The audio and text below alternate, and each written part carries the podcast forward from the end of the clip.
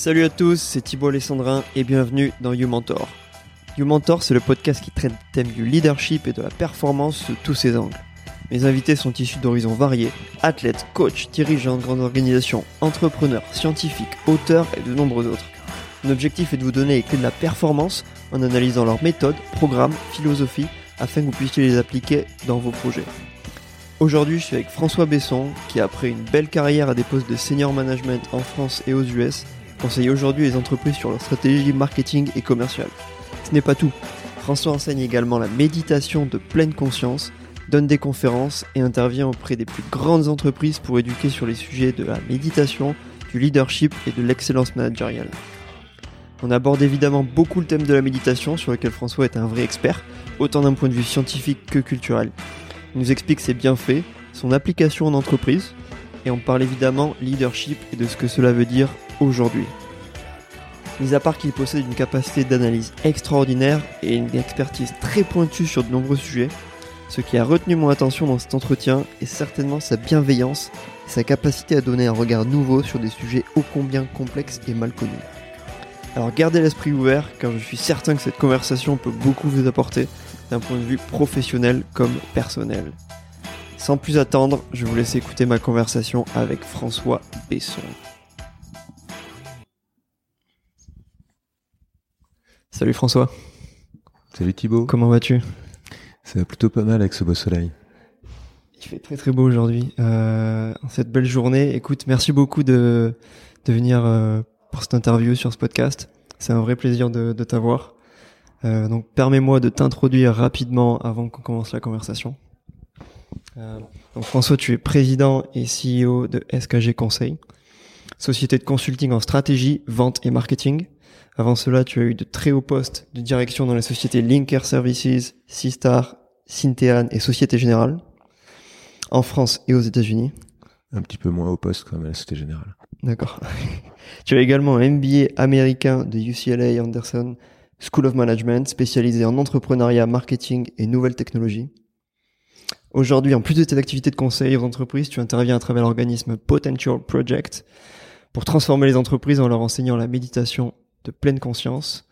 Tu formes de nombreux leaders d'entreprises, notamment d'entreprises de Fortune 500 et organises de nombreux événements et conférences sur la mindfulness d'entreprise. Ton focus principal est le partage de business cases pour la mindfulness et le leadership sur les lieux de travail. François, bienvenue dans You Mentor. Merci, que de mots anglais, finalement. hein. On est sur, euh, on est sur de l'américanisation là, complet. Pour quelqu'un qui revient d'Angleterre, c'est normal. Mhm. Ok. Ah, Il y a encore, euh, il y a des restes. Il y a des restes. On est ici à, à Bordeaux.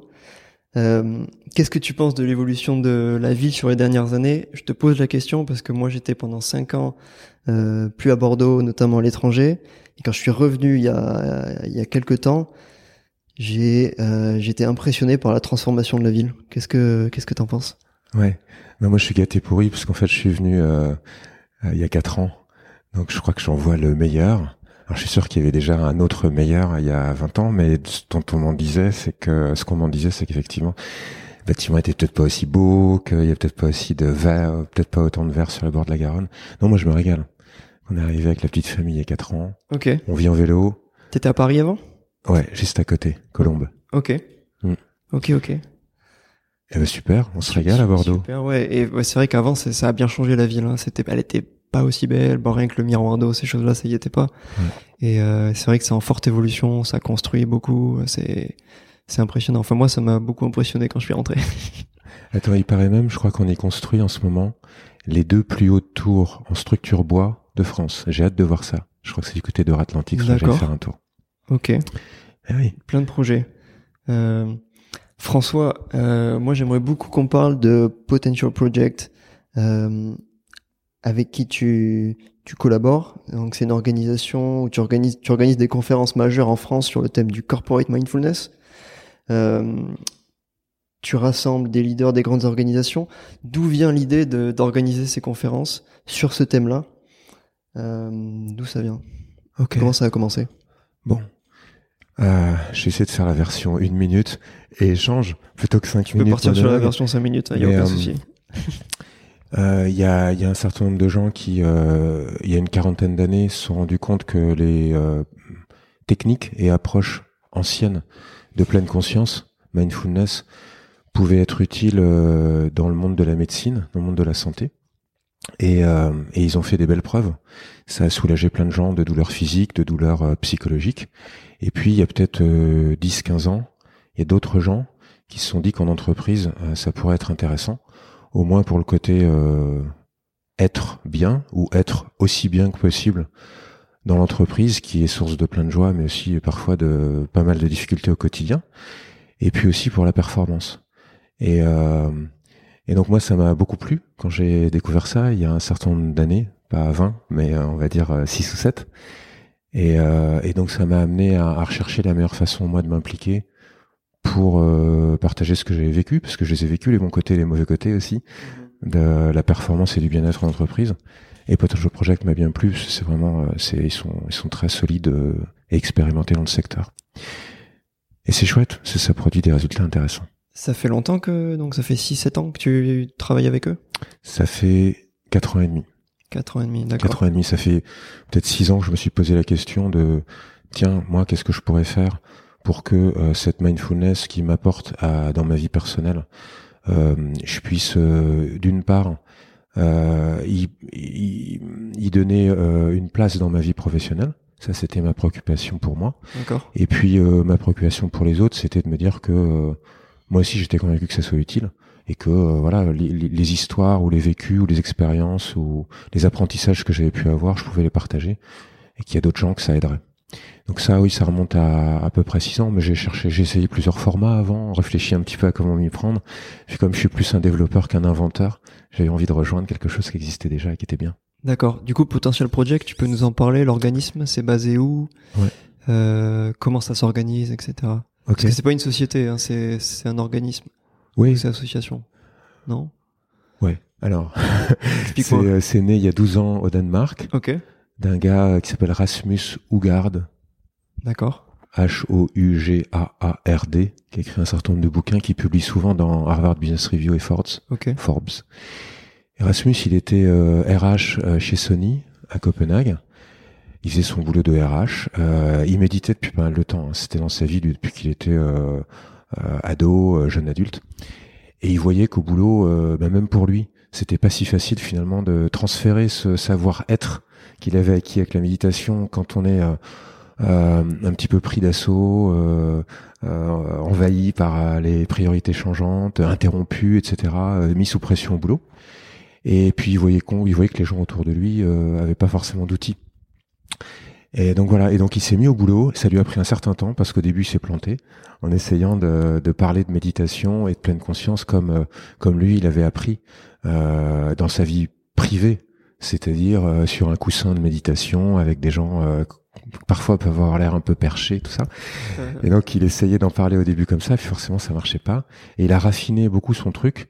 Et euh, au bout de peut-être de 3-4 ans de travail, il a trouvé, enfin, j'utilise le mot formule, mais une façon de présenter, de parler, d'enseigner à la pleine conscience d'une d'une manière qui qui est directement en lien avec la performance et avec le bien-être, je me méfie du bien-être, hein. des fois je dis être bien ou être au, mieux possible, pour que euh, non seulement les gens dans l'entreprise qui s'y intéresseraient, ils trouvent quelque chose, ça c'était c'était d'emblée le cas, mais que ça soit recevable par les entreprises et pris quelque chose qui est vraiment un outil de développement des compétences du leadership.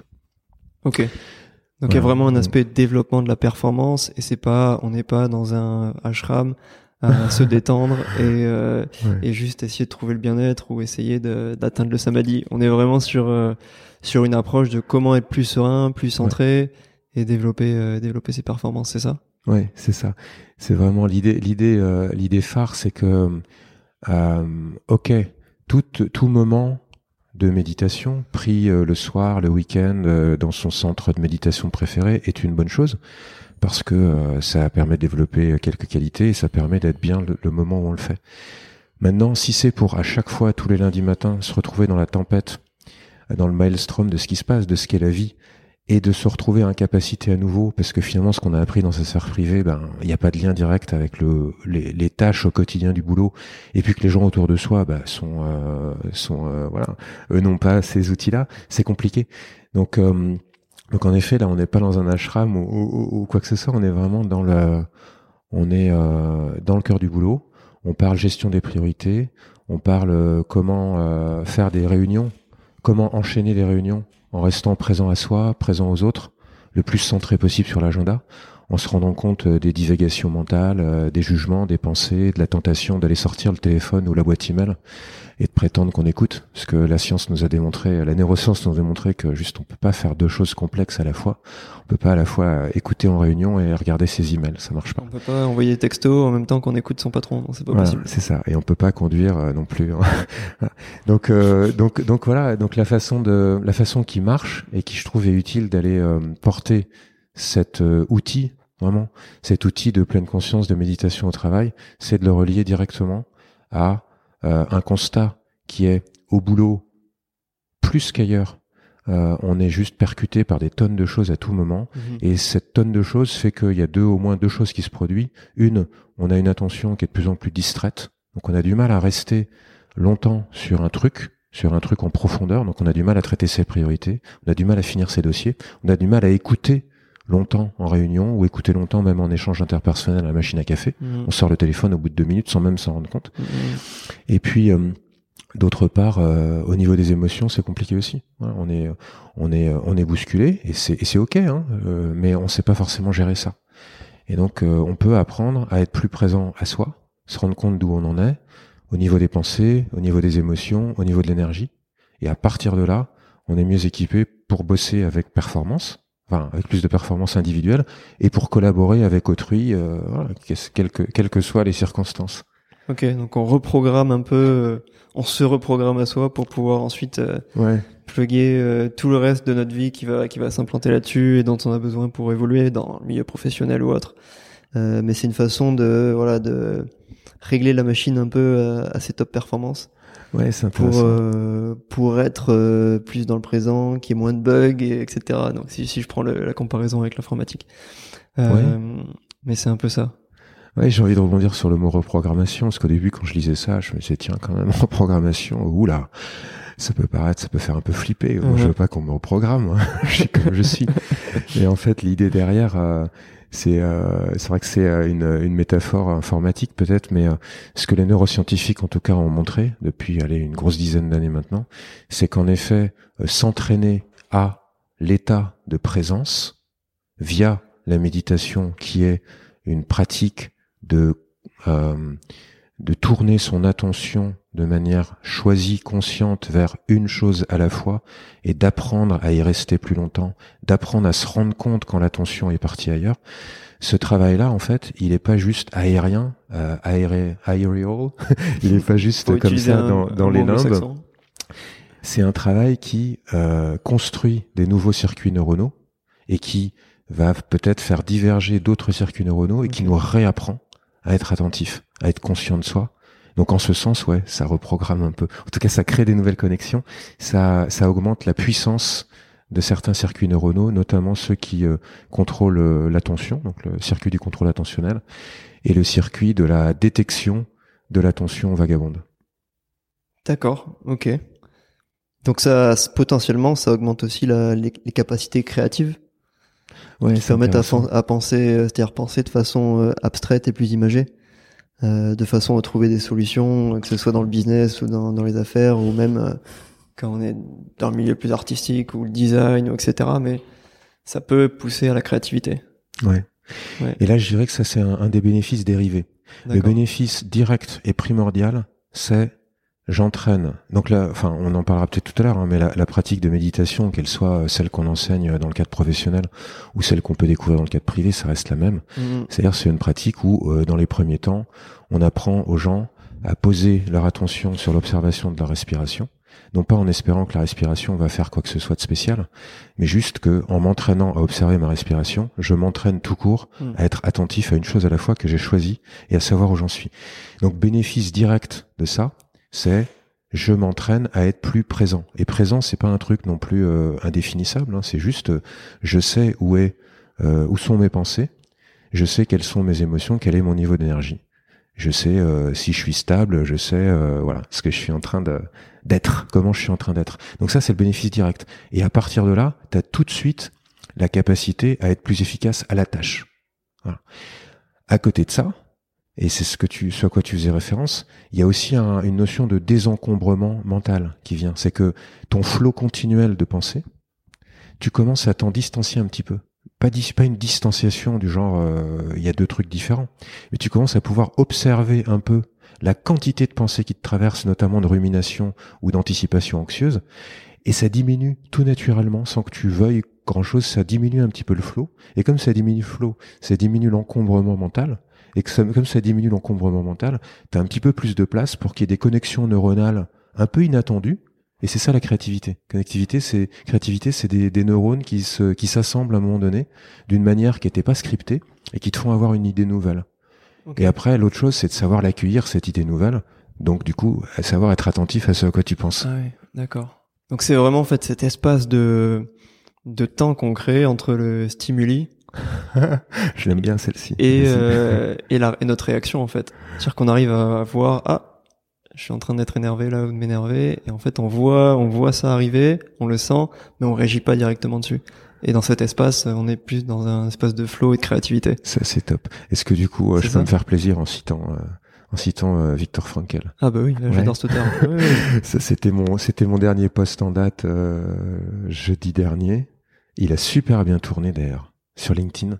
D'accord. Et j'avais fait un petit extrait d'une minute d'une conférence en mode TEDx qui avait lieu à Bordeaux à la conférence des clubs d'entreprise de la CCI là en février. Et et justement, j'avais zoomé l'extrait sur euh, sur cette citation de Victor Frankel qui dit en substance, parmi les plein de choses qu'il a dit d'intéressant, ce sociologue et philosophe, mhm. euh, entre le stimulus et la réaction, il y a un espace. Dans cet espace existe la possibilité d'un choix, et dans ce choix réside ma liberté et ma croissance en tant qu'être humain. Alors déjà, c'est quand même une jolie phrase. On peut se dire tiens je vais l'afficher celle-ci je vais réfléchir un peu. Mais au-delà ce qu'il nous dit c'est précisément ce que tu dis quoi. C'est que euh, je pense c'est parce que je l'ai lu et j'ai ressorti la phrase euh, ouais. sans me rendre compte que ça venait de Victor Frankl. Pardon je t'ai coupé. Non c'est c'est ok. Et au fond on sait tous ça que ça nous arrive quand même heureusement fréquemment que des trucs se passent dans mhm. notre tête ou autour de nous mhm. on a le temps d'en prendre conscience et puis de faire par rapport à ça quelque chose qui nous paraît intelligent de type choisi, tu vois, intelligent ou pas, mais enfin, en gros, je me positionne et je me comporte d'une manière qui me correspond. Sauf qu'il y a plein d'autres moments, et de plus en plus, étant donné la bousculade quotidienne qu'est notre vie euh, pro et perso, mhm. évidemment les outils digitaux n'aident pas beaucoup par rapport à ça, c'est que dans la bousculade quotidienne, tu te retrouves de moins en moins souvent, si tu t'entraînes pas, à avoir cet espace. Et du coup, tu te, mode, tu te retrouves en mode action-réaction permanente on me bouscule, paf, on m'agresse, j'agresse en retour.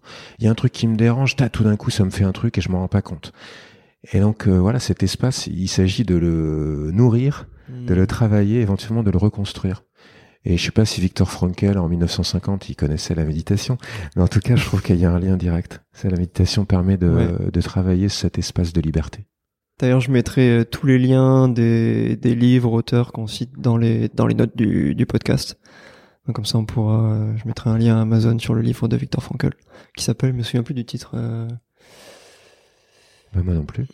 C'est euh, ça, ça parle de sa vie euh, quand il était en camp de concentration à Auschwitz, c'est ça.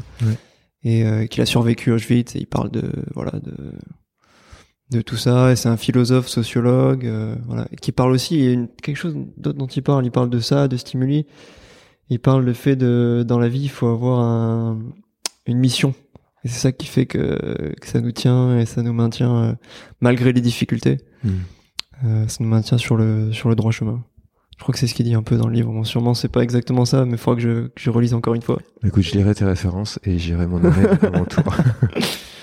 euh, comment, qui a commencé à diffuser le corporate mindfulness en France ou qui sont les personnes qui ont un peu commencer à diffuser ces pratiques, que ce soit sur la partie un peu plus euh, neuroscientifique, médicale, etc. Euh, je crois que c'est, moi j'ai noté Gérard Bloch. Ouais, Jean-Gérard Bloch. Jean-Gérard Bloch, exact, mais il y en a peut-être d'autres. Ouais. ouais. Bah, d'abord, moi, je vais avoir une vue partielle, mais je peux citer euh, les points de référence qui me paraissent, d'abord que j'ai, enfin que je connais et puis qui me peuvent être utiles. Donc, euh, tu as cité deux fois le mot corporate mindfulness. Bon, donc ça, c'est un terme anglais encore, mais euh, c'est un terme, c'est un peu du vocabulaire euh, qu'utilise euh, cet euh, organisme Potential Project. Donc, tu m'as demandé de le définir. Je fais juste une petite parenthèse. J'étais pas allé au bout de mon truc. J'avais, j'avais un peu divagué moi aussi. Euh, mais euh, donc, société danoise qui est présente dans une trentaine de pays maintenant, qui doit avoir peut-être 300, euh, 300 conférenciers, formateurs ou formatrices comme moi. Et en, en France, il y en a 10. Voilà. Et donc ça, c'est un, un, des, un des organismes qui euh, contribue à aller former les gens dans le cadre, dans, le- dans le lieu de l'entreprise, hein, euh, au sein de l'entreprise, aux techniques de méditation, premier étage, et ensuite à un leadership plus conscient, voire plus altruiste, euh, et, euh, et correspondant un peu mieux aux cultures euh, qui ont été maintenant étudiées comme étant plus efficaces aussi, pas juste plus respectueuses des gens, mais plus efficaces. Donc je referme cette parenthèse là. Euh, donc Potential Project, euh, ça existe en France, mais ça c'est donc nous on est prestataire quelque part, tu vois, on est, on est euh, partenaire d'entreprise Ok. comme euh, comme euh, des grands cabinets RH euh, seraient euh, prestataires pour des programmes de formation Ok. euh, de tout un chacun, des leaders, de ce que tu veux. Et puis euh, il y a des grandes figures en France, on a de la chance parce que ça fait longtemps qu'il y a des grandes figures. Donc euh, Mathieu Ricard est connu depuis longtemps. Donc on Mhm. n'est pas dans le monde de l'entreprise là. De temps en temps, il est invité à Il a intervenir fait un en TEDx entreprise. euh, ou un TED même euh, Ouais. aux États-Unis. Il est de plus en plus rare, euh, Mathieu, mais euh, ça lui est arrivé d'intervenir dans le cadre de l'entreprise. Il a, il a permis de sensibiliser beaucoup de gens à la méditation. Il y a Christophe André qui maintenant a, Oui. a sa petite mug chez France Inter. Donc ça c'est chouette. D'accord. Donc qui intervient souvent sur plein d'aspects de méditation. Jean-Gérard Bloch. Donc Jean-Gérard Bloch c'est le médecin du corps, on va dire. Christophe André c'est le médecin de la tête. Christophe André c'est un psychiatre. Et Jean-Gérard Bloch, c'est un rhumatologue. Et tous les deux, ils sont fantastiques parce qu'ils apportent euh, toute leur euh, connaissance de médecin et euh, leur regard sur ce qu'on appelle la médecine intégrative, corps-esprit. Rien de génial à ça. hein. C'est juste se dire que euh, euh, l'esprit peut aider le corps à guérir, que les deux sont liés Mhm. et que voilà quand et que les deux sont interagissent. Et, et Jean Gérard fait de superbes conférences, il fait des programmes, il forme des médecins, voilà. Et puis euh, il y a plein de gens, euh, voilà. Il y a Fabrice Midal euh, qui écrit des super bouquins un peu rebelles, un peu provocateurs sur le sujet. Il y a Frédéric Lenoir Oui. avec son regard de philosophe et Mhm. qui euh, va aussi euh, enseigner ou en tout cas animer des sessions de découverte pour les enfants et les profs en école primaire et maternelle. Il y a une ribambelle de, de choses. Il y a Petit Bambou qui fait un travail extraordinaire. Je crois qu'il y a plus d'un million d'abonnés maintenant en France. Oui, c'est énorme, petit bambou. Puis tu vois, j'en cite que quelques-uns. Ouais, ouais, c'est rigolo que tu parles de petit bambou. Moi, j'avais, je fais un podcast récemment avec Anthony Met, euh, donc qui est euh, préparateur mental pour euh, athlètes de haut niveau, et il a fait un programme sport et mental avec petit bambou, donc basé sur la méditation de pleine conscience. Euh, donc il y a plein de choses qui sont en train de se passer, effectivement, que ce soit sur les applis, il y en a de plus en plus qui sortent, euh, avec différentes techniques et dans tous les milieux, milieu sportif, milieu professionnel, milieu privé, Prison, prison, ok. euh, donc hôpitaux, ça fait longtemps. Euh, il y a à Bordeaux, ah, je, je, je, je voudrais le citer si c'est ok. À Bordeaux, il y a, un- il y a une équipe euh, super à- au CHU, Pellegrin. Ils se sont appelés entre les Mindful Doctors. D'accord. Et euh, parmi ce groupe-là, il y a le professeur François Tison, que j'avais invité à intervenir lors de la conférence Changer l'entreprise, méditer, que j'avais organisée en novembre dernier euh, dans le grand amphi de l'INSEC. Et François Tison, et avec lui, il y, a, il y a plusieurs dizaines de personnes qui sont formées à la méditation, qui pour plusieurs d'entre eux sont même formés à devenir instructeurs, donc formateurs de formateurs, et qui euh, développent une médecine intégrative, qui développent euh, de l'anesthésie par hypnose, euh, truc collatéral, si on n'est pas directement dans la méditation, mais on, on voit que c'est aussi des approches euh, euh, respectueuses des gens, et qui euh, aident, du coup, vont au soutien de personnels soignants qui souvent sont euh, en difficulté D'accord. et au soutien de malades qui vivent forcément des trucs difficiles. Donc sur à Bordeaux, il y a des trucs super qui se passent aussi. Ouais, super, ouais, ouais, exact. C'est un peu un pendant de ce que Jean-Gérard Bloch a créé à Strasbourg, lui. Et Jean-Gérard anime depuis des années le diplôme universitaire médecine, méditation et neurosciences. D'accord, c'est intéressant. C'est basé, j'imagine, sur les travaux de John Kabat-Zinn aux Oui. États-Unis, qui est un des premiers à avoir vraiment popularisé la méditation de pleine conscience dans le milieu médical. Oui. Euh, j'imagine que c'est basé beaucoup sur ses travaux Oui. et son approche. John Kabat-Zinn, euh, c'est le papa euh, de C'est tous le papa. les, c'est le papa de tous les médecins euh, qui sont, qui, qui, qui ont décidé d'adopter ces techniques de méditation comme un de leurs outils Mm. avec leurs patients, dans le traitement de leurs patients. Mais euh, ça, c'est le côté médecine, on va dire, médecine et méditation. Et le côté neurosciences, en France, on est gâté. On a des gens extraordinaires.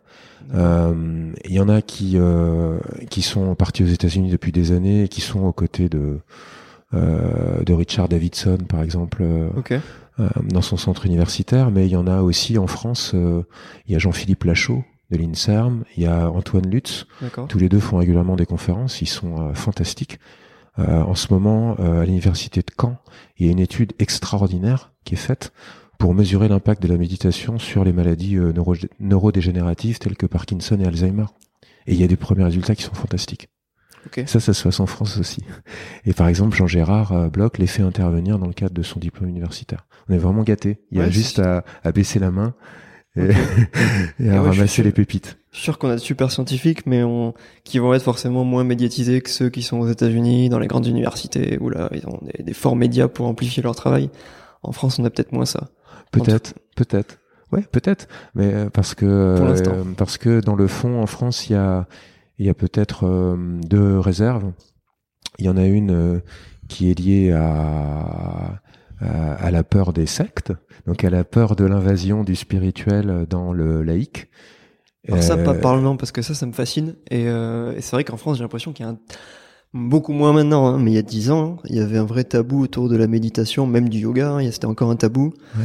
Euh, ce genre de pratique, alors que c'est en train de changer, mais j'ai l'impression qu'il y a quand même encore euh, encore du boulot à faire pour sensibiliser les gens euh, aux bienfaits de la de la méditation et, et ce que ça peut leur apporter.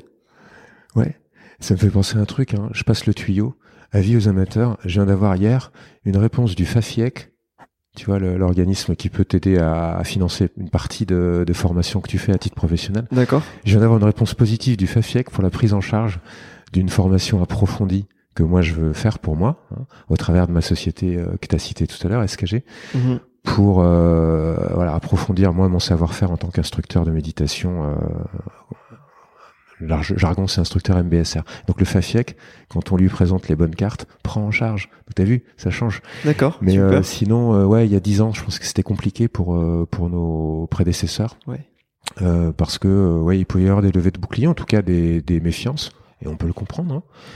Maintenant, euh, ça fait quand même 40 ans que c'est euh, utilisé de manière laïque. Mhm. L'origine de la méditation, elle est, on pourrait pas la qualifier de laïque, mais elle remonte à 2500 ans. Donc le, le bonhomme euh, qui est réputé avoir inventé la méditation, il s'appelle Bouddha. Et euh, il se trouve qu'il est à l'origine d'une euh, d'une d'une mouvance spirituelle Mhm. qui, dans certains pays, est une religion, et qui, dans plein d'autres, comme pour la plupart en Occident, est plutôt une philosophie quelque part. Et c'est les deux à la fois. Mais ça fait 40 ans depuis que Johnny Kabat-Zinn s'en est un- imparé, que c'est pas du tout utilisé euh, sous forme... euh, Enfin, ça peut être un axe spirituel intéressant, mais c'est avant tout euh, un outil laïque de- de- d'entraînement du mental. Mhm. Donc non, j'ai quand même l'impression que le débat, euh, il est, euh, il a, il est sorti de l'ornière, qu'il est sain aujourd'hui, qu'il y a assez peu de, de, de levée de bouclier, Ok. Euh, et que le truc est en train de devenir, euh, ah zut, c'est moi qui vais utiliser un mot anglais, mainstream. le truc va devenir euh, assez, euh, assez basique finalement. D'ici quelques années, moi, je suis persuadé que ça sera enseigné dans toutes les écoles Ok. comme ça l'est maintenant en Hollande. La Hollande a décidé il y a trois ans que ça serait enseigné dans toutes les écoles. Ils sont en train de former tous leurs profs du premier degré. D'accord. L'Angleterre- École primaire, euh, etc. Ouais, Collège. maternelle et primaire. Maternelle, pour démarrer. Donc ça fait euh, quand même euh, une petite centaine de milliers énorme. de personnels, enseignants et compagnie. Et puis euh, l'Angleterre vient de prendre la même décision. Là, ça a été annoncé il y a, il y a deux mois à peu près. D'accord. L'éducation nationale autorise quelques expérimentations pour le moment, et donc on, on attend de voir. Mais euh, moi, je suis persuadé que dans cinq ans, ça sera, ça sera là parce que c'est indispensable. On peut, on peut plus s'en. C'est, c'est bête de faire sans aujourd'hui. C'est bête de faire sans. C'est démontré scientifiquement. euh, ça produit des résultats. Euh, on se fait pas, on se fait pas, on perd pas le contrôle. Bien au contraire, on gagne du contrôle. Donc, tout à. Sachant qu'on est dans des sociétés quand même de plus en plus connectées aussi, où on est quand même en permanence sur son smartphone, on reçoit des Ouais. notifications, des SMS, des emails, en permanence. Euh, on est plugué, que ce soit dans le milieu quand on est au bureau ou même en dehors, on est plugué sur son smartphone aujourd'hui en, en permanence. ça, j'imagine que c'est des outils qui vont permettre de d'arriver à prendre du recul et utiliser ces outils de façon, la technologie en général, de façon plus pertinente, sûrement. Ouais. Ouais, c'est vrai que j'aime. Il y a une citation que j'aime bien euh, de Spider-Man. ok. C'est euh, avec une grande responsabilité, avec une, avec un grand pouvoir vient une grande responsabilité. With great power comes great responsibility. C'est ce que l'oncle euh, de Peter Parker lui dit. Malheureusement, le pauvre avant, avant d'y passer. Et, euh, et, ça fait travailler, ça travaille un petit peu Peter Parker qui, qui se comporte un petit peu comme un comme un bozo euh, avec au début quand il découvre ses pouvoirs, puis il commence à, à se structurer un peu mhm. autour de quelle est sa responsabilité. Et euh, et donc les outils digitaux, c'est le pouvoir. C'est un petit peu ça. C'est ça nous apporte un grand pouvoir. C'est juste fantastique mm. de pouvoir accéder à ses mails, à ses réseaux sociaux, échanger avec les gens, accéder vite à l'info, la partager. C'est super. Mais il se trouve qu'il faut exercer par rapport à ça une grande responsabilité, au moins par rapport à soi, parce que sinon on se fait totalement bouffer. Donc j'ai pas besoin de décrire, on le sait à peu près tous. On a la tentation, enfin, en fonction des individus, il est euh, extrêmement fréquent qu'on ait plusieurs dizaines de fois par jour la tentation de sortir son téléphone alors qu'on est en train de faire autre chose, y mmh. compris parler avec quelqu'un ou conduire, que on aille euh, vérifier la boîte email, mais euh, tellement plus fréquemment qu'il est nécessaire je suppose que la boîte email, si on la regarde cinq fois par jour, ça devrait être suffisant. Mais on va être tenté de la regarder 40 fois par jour. Et donc ça, c'est une tentation, c'est un, mécanisme addictif de même type que d'autres addictions à, tout type de substance ou de comportement ou de personne. Ça joue sur le circuit dopaminique hein, de récompense. Donc on est tenté, et à chaque fois qu'on cède à cette tentation, on sera encore plus tenté la prochaine fois, et on s'en rend plus compte à la fin. Et un des trucs que permet la méditation, c'est pas tout de suite d'arriver à ne plus céder mais c'est très vite de se rendre compte que la tentation arrive. Hmm. Comme disait euh, le bon Victor Frankl, de pouvoir voir que tiens, il y a un espace entre la tentation et est-ce que je vais y céder ou pas. Et assez souvent, on va continuer à y céder. Puis de plus en plus, on va se dire, est-ce que j'ai envie d'y céder ou pas? Et hmm. donc le choix va commencer à, à basculer de l'autre côté. Donc ouais, c'est c'est vraiment euh, ce contexte nous oblige en fait. La vie dans laquelle on, on vit aujourd'hui et particulièrement avec aussi euh, ces outils-là nous, nous oblige à, à, faire mieux avec notre esprit pour notre propre bénéfice. C'est super égoïste la méditation dans ce mhm. sens, pas parce qu'on prend du temps euh, euh, qu'on enlève aux autres, mais parce que on y trouve des bénéfices personnels. Et puis c'est altruiste parce que sous tous ces bénéfices personnels qu'on y trouve, eh ben ça, ça profite aux autres puisqu'on se comporte de manière un peu plus humaine et respectueuse. Ok. Euh, du coup, qu'est-ce que tu dis aux dirigeants aujourd'hui qui pensent qu'on peut pas concilier euh, la méditation avec performance, résultat et productivité. Hmm. Euh, parce que ça peut être des notions qui peuvent paraître euh, antinomiques. Et, et, toi, tu dis non, on peut avoir un leadership conscient, tout en conscient et en prenant soin de, des gens, en étant voilà dans, dans le présent, tout en ayant des résultats, des performances. moi, je pense aux grosses entreprises qui ont des qui ont les actionnaires, voilà, qui mettent la pression, etc on peut concilier ça et au contraire, ça va même aider à, atteindre potentiellement les objectifs. Hmm. Ouais, c'est ça. Il y a deux choses là-dedans pour moi. Il y en a une, c'est euh, est-ce que euh, l'entraînement de méditation euh, crée des meilleures conditions pour être performant? Ben, pour moi, il y a, c'est plus sujet à débat. Il n'y a pas de doute là-dessus, mais c'est pas parce que moi j'en suis convaincu. C'est parce que il y a des centaines d'études par an, littéralement, hein, vraiment. C'est des centaines d'études par an de, de, de, de très bons niveaux pas des études funky, qui le démontrent et le redémontrent et le creusent dans telle, telle et telle manière. Tu parlais tout à l'heure de créativité, mais il y a aussi euh, concentration, il y a aussi gestion du stress, etc.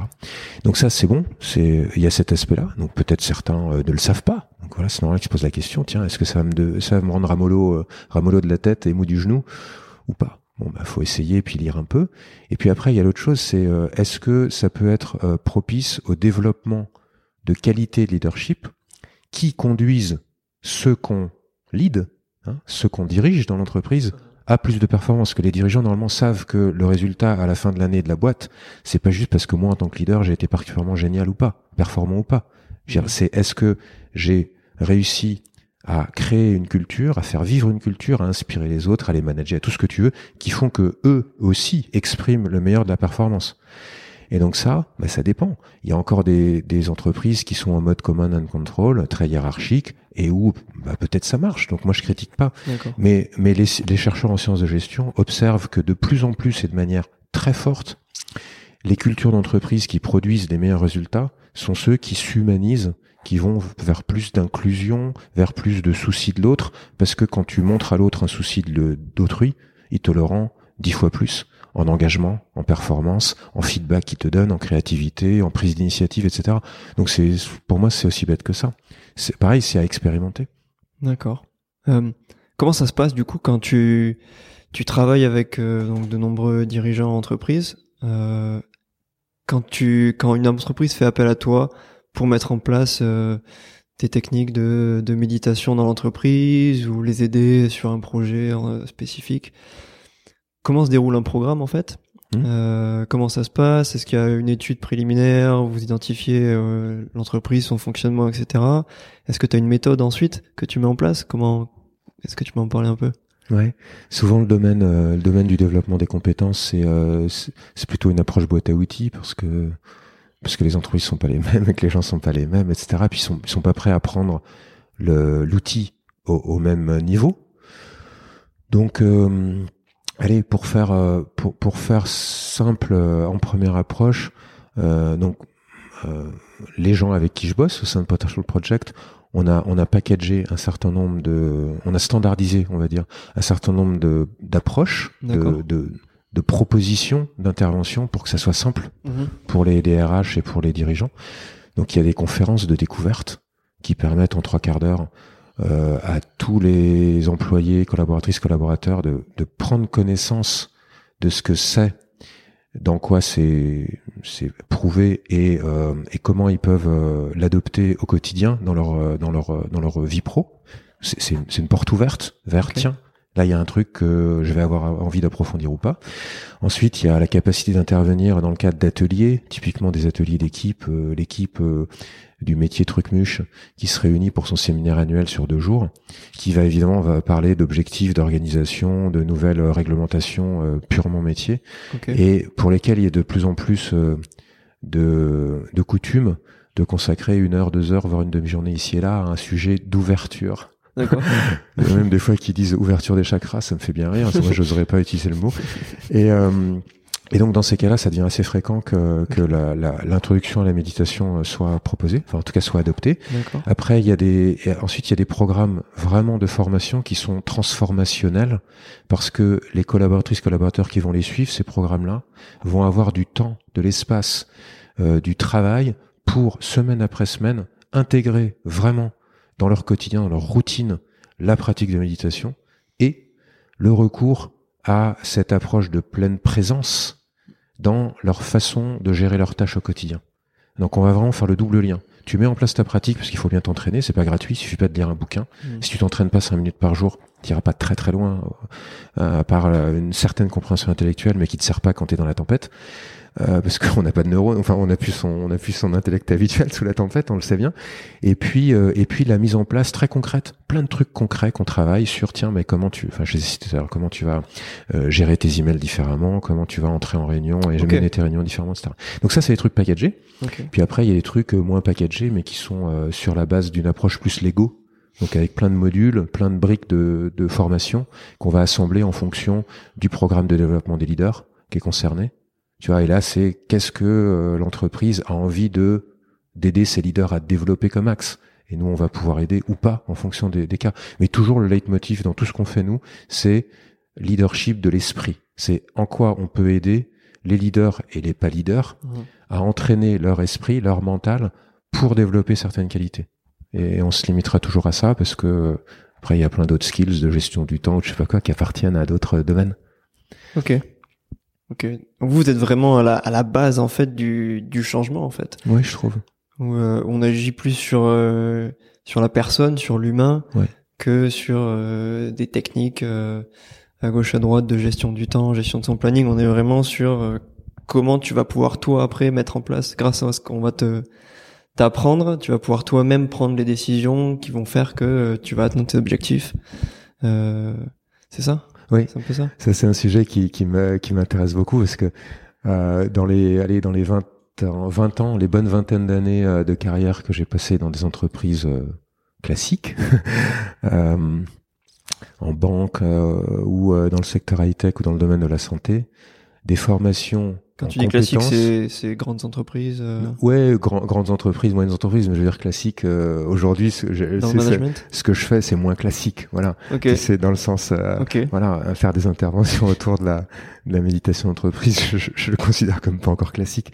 Mais euh, ce que je veux dire, c'est que des formations en compétences, moi, j'en ai suivi des tonnes. Puis j'ai envoyé mes équipes, quand je dirigeais des équipes, en suivre des tonnes. Et c'était à peu près toujours la même chose, sauf rare exception, miracle, alléluia euh, Épiphanie, c'était je vais une demi-journée, une journée, trois journées, une semaine en formation sur ceci. Pendant le temps de la formation, je trouve ça super intéressant. Je gratte plein de notes. Je me dis ah ouais là je vois bien où ça pourrait m'aider.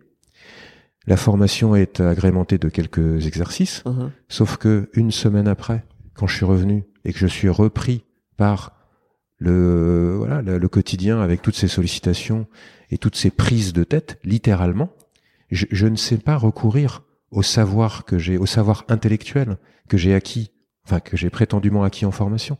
Je reviens comme un comme un culbuto à mon état de départ, qui était je me recomporte de la façon dont je me suis toujours comporté, voire pire, c'est-à-dire sous la pression euh, action-réaction. Euh, et donc euh, là où je te rejoins, c'est quand tu dis travailler sur travailler avec la méditation, c'est travailler sur l'être mais vraiment l'être, le cerveau, les, connexions, cet espace de liberté. Et donc c'est lui qui crée la possibilité d'acquérir des des nouvelles compétences et vraiment de les, de les ancrer. Ton comportement va pouvoir changer parce que tu as travaillé sur toi pour que ça devienne un terreau fertile à ce que les, à ce que les graines deviennent euh, des jolies plantes. Avant, c'était pas fertile finalement. On se met des graines euh, sans que ça serve à grand chose. Moi, c'est comme ça que je le vois en tout cas. D'accord. Super intéressant comme approche. Euh, c'est non, c'est très pertinent et ça m'amène en fait à une fois qu'on a donc déjà le fait que c'est un entraînement et c'est quelque chose qu'on peut pas mettre en place comme ça. On le fait, on va faire trois quatre séances et ensuite on peut euh, euh, l'utiliser quotidiennement parce que dès qu'on est repris par le par le travail, par les responsabilités, on oublie directement.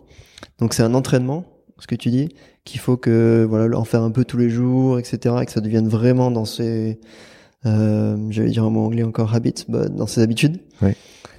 Et euh, et voilà, donc c'est vraiment, il y a vraiment un entraînement à mettre en place pour que, pour toi, combien de temps ça prend avant qu'on soit vraiment opérationnel et qu'on puisse euh, l'utiliser dans son travail quotidiennement, euh, sans euh, nous, les, les, formations, tu sais, le troisième schéma un peu packagé dont je te parlais tout à l'heure, dans des types d'interventions euh, mindfulness entreprise qu'on peut trouver, c'est les formations. Donc les formations, nous, on aime idéalement les proposer sur dix semaines, à raison de euh, donc dix fois une heure et demie chaque semaine. Donc chaque semaine une heure et demie, jour fixe, machin. Et, euh, et ça, ça crée un espace qui est euh, idéal d'après nous toutes les études qu'on a pu lire et aussi nos expériences et nos mesures d'impact pour qu'il y ait le, la, la, la, profondeur et la largeur de temps pour, euh, pour que le changement se passe. Euh, il y a vraiment deux éléments, moi, dans ce que tu dis. Il y a un, combien de temps euh, ça prend pour que la pratique de méditation produise, produise des résultats. Mmh. Ça va vraiment dépendre de chacun. Je vais revenir dans un instant quand même. Et puis il y a le deuxième, c'est combien de temps il te faut pour que tu te mettes vraiment à la pratique Hmm. Parce que tu parlais d'habitude et c'est juste, il faut créer un rituel. Quand tu rencontreras Elodie dans pas longtemps, elle t'en parlera. Il faut créer un rituel. Et euh, la, les spécialistes de la du changement d'habitude, hmm. hein, prendre une nouvelle habitude ou perdre une mauvaise habitude, parlent de 21 jours, souvent 21 jours, 25 jours. Si tu arrives à faire 21 jours de suite le nouveau truc que tu voudrais faire, y compris juste une minute, deux minutes, trois minutes, ça rentre dans ton logiciel. Et paf, ça devient une habitude.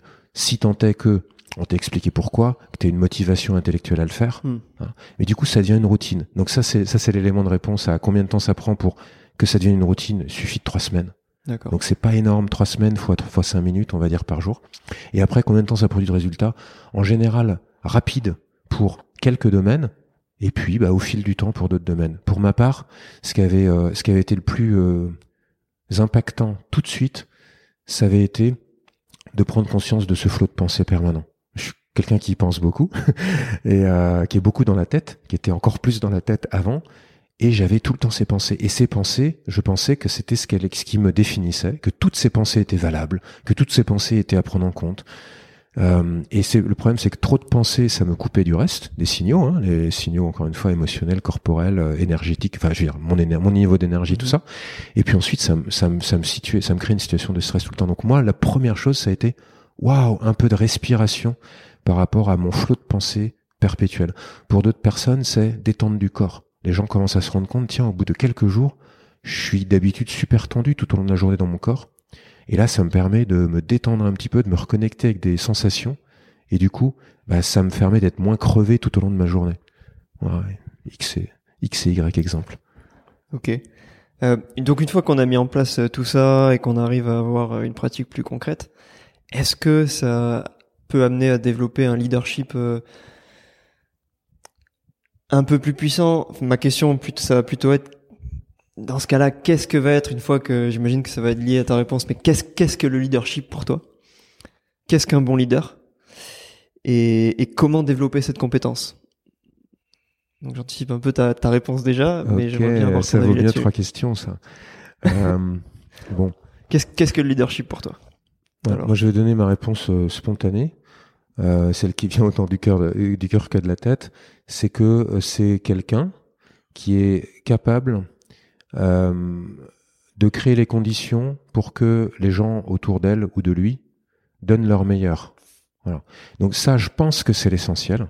Il y a au moins un deuxième axe qui est assez commun quand même dans la science du leadership, c'est que c'est aussi quelqu'un qui propose, voire fixe une direction. Parce qu'en général, il faut quand même. Si, mais si tu donnes une direction qui demande un peu d'intellect, et que par ailleurs, avec le cœur, tu te rends compte que les autres vont s'exprimer, vont donner leur plein potentiel, leur pleine mesure, si tu crées un certain nombre de conditions et pas d'autres, alors je pense que là, tu as de quoi faire du bon leadership. Et du coup, ce leadership, il est pluriel. Tu vois, t'as pas, ça passe pas nécessairement par du charisme, par du je sais pas quoi. C'est, il y a plein de sortes. Voilà. Donc moi, c'est comme ça que je le vois. Et euh, et du coup, développer euh, du leadership, bah, ça peut être euh, voilà d'apprendre à maîtriser tel et tel outil stratégique, tel outil tableur Excel, euh, ou d'être super au courant de tout ce qui se passe dans son industrie. C'est utile. Mais je pense qu'avant tout, c'est apprendre à mieux se connaître soi-même, à mieux se piloter soi-même. Victor Frankl, seconde d'avance. Donc, se comporter un peu moins comme un ahuri des fois, et comme quelqu'un qui va faire des dégâts autour de lui, dans sa façon de. Souvent, il y a des, il y a des doubles contraintes en entreprise. C'est je, j'affiche, j'affiche sur les murs la devise et les valeurs de l'entreprise, et mon leadership, je dis qu'il ressemble à ça. Et juste quand je suis sous pression, je me comporte euh, à l'envers. Et ça, ça marche pas. Les gens, les gens peuvent pas suivre ça. Donc, apprendre à mieux se connaître, apprendre à mieux se euh, se piloter instant après instant au quotidien, ça fait qu'on va se comporter d'une manière qui est un peu plus inspirante, peut-être plus alignée pour les autres, et, euh, et, et, beaucoup plus de valeur va être créée, je pense. D'accord. C'est qui les grands les grands leaders pour toi? Ouais, alors j'ai pas ma j'ai pas ma liste. des hein. exemples. Puis en plus, euh, je me méfie des listes parce qu'après tu te rends compte qu'ils sont mouillés dans je sais pas quoi. Donc euh, non, mais euh, il y en a quelques uns qui me viennent en tête.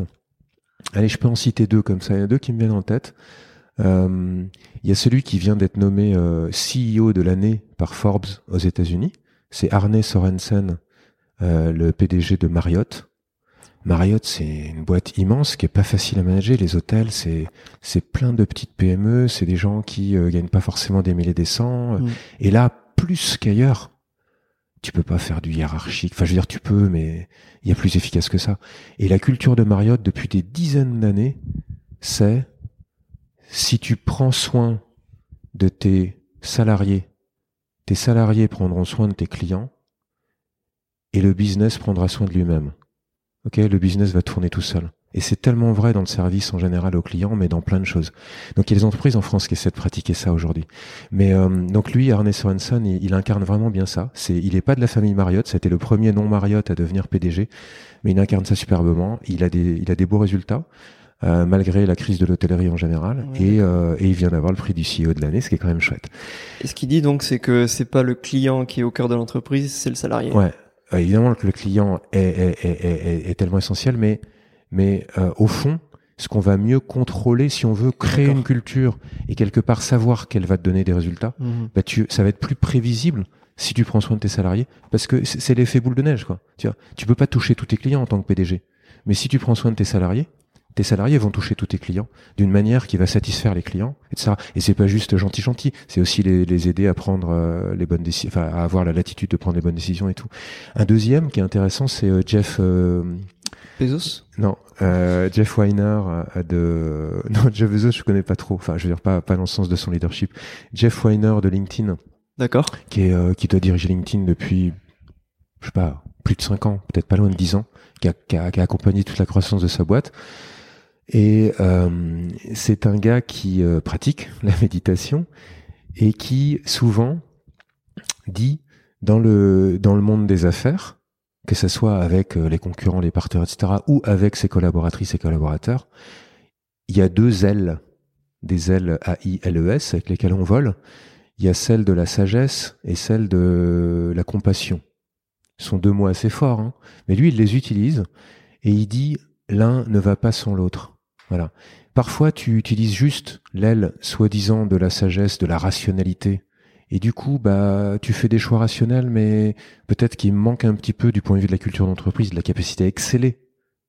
Bah, cette, cette, cette, euh, ce sens que les autres, euh, tu vois, que tu incarnes quelque chose, qu'ils ont envie de bosser pour toi quelque part. Et donc, ça peut être, ça peut t'amener à prendre des décisions euh, plus dures que nécessaire, plus injustes que nécessaire. Et puis, a la compassion. La compassion, c'est important, ou l'empathie, ou la bienveillance, ce que tu veux, tu peux mettre ces mots-là autour.